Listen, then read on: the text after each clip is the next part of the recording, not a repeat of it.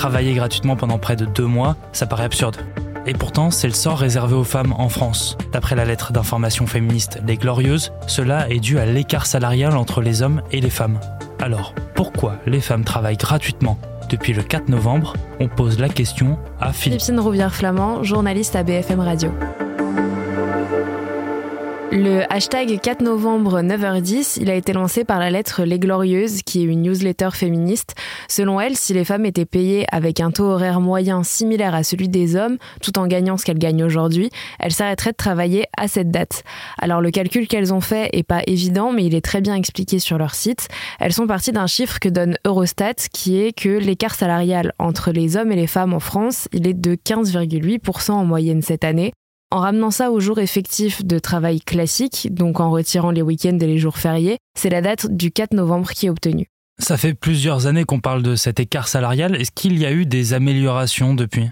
Ça stagne beaucoup. Les Glorieuses font ce calcul depuis 6 ans et depuis la date reste entre le 7 et le 3 novembre. Donc finalement, ça change pas beaucoup. Du côté des politiques, il n'y a pas tant de réactions que ça en plus. J'ai regardé sur Twitter et j'ai vu que ce sont presque que des personnalités de gauche qui ont réagi. Il y a Anne Hidalgo, Yannick Jadot, Fabien Roussel, Clémentine Autain, Olivier Faure, mais c'est tout. Il y en a aussi beaucoup qui ne sont pas d'accord avec le chiffre avancé de 15,8%. Il se base sur une étude de l'INSEE de 2020 qui dit qu'à travail égal, la différence de salaire est de 5,3%, donc beaucoup moins. Donc en plus, il y a une bataille de chiffres. Et qu'est-ce qui est proposé pour que l'écart se réduise et s'annule?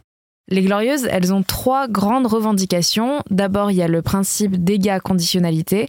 Pour faire simple, si ce principe est appliqué, une entreprise qui ne respecte pas l'égalité des salaires n'aura pas accès au marché public, aux subventions publiques et aux prêts garantis par l'État. Ensuite, elle demande la revalorisation des salaires des emplois où les femmes sont les plus nombreuses, comme chez les infirmières infirmiers, les sages-femmes maïoticiens et les enseignants enseignantes. La troisième grande revendication, c'est le congé parental équivalent pour les deux parents, donc euh, qu'il y a un congé à partager entre les deux parents à la naissance d'eux ou des enfants. Aujourd'hui, c'est la personne qui accouche qui a le plus de congés et selon les Glorieuses, c'est essentiel de permettre aux couples de vivre leur parentalité de façon égale. Et pour être soutenues, elles ont mis en place une pétition qui est à destination des élus. Merci d'avoir écouté ce nouvel épisode de la Question Info. Tous les jours, une nouvelle question et deux nouvelles réponses. Vous pouvez nous retrouver sur toutes les plateformes d'écoute, sur le site et l'application de BFM TV. À bientôt.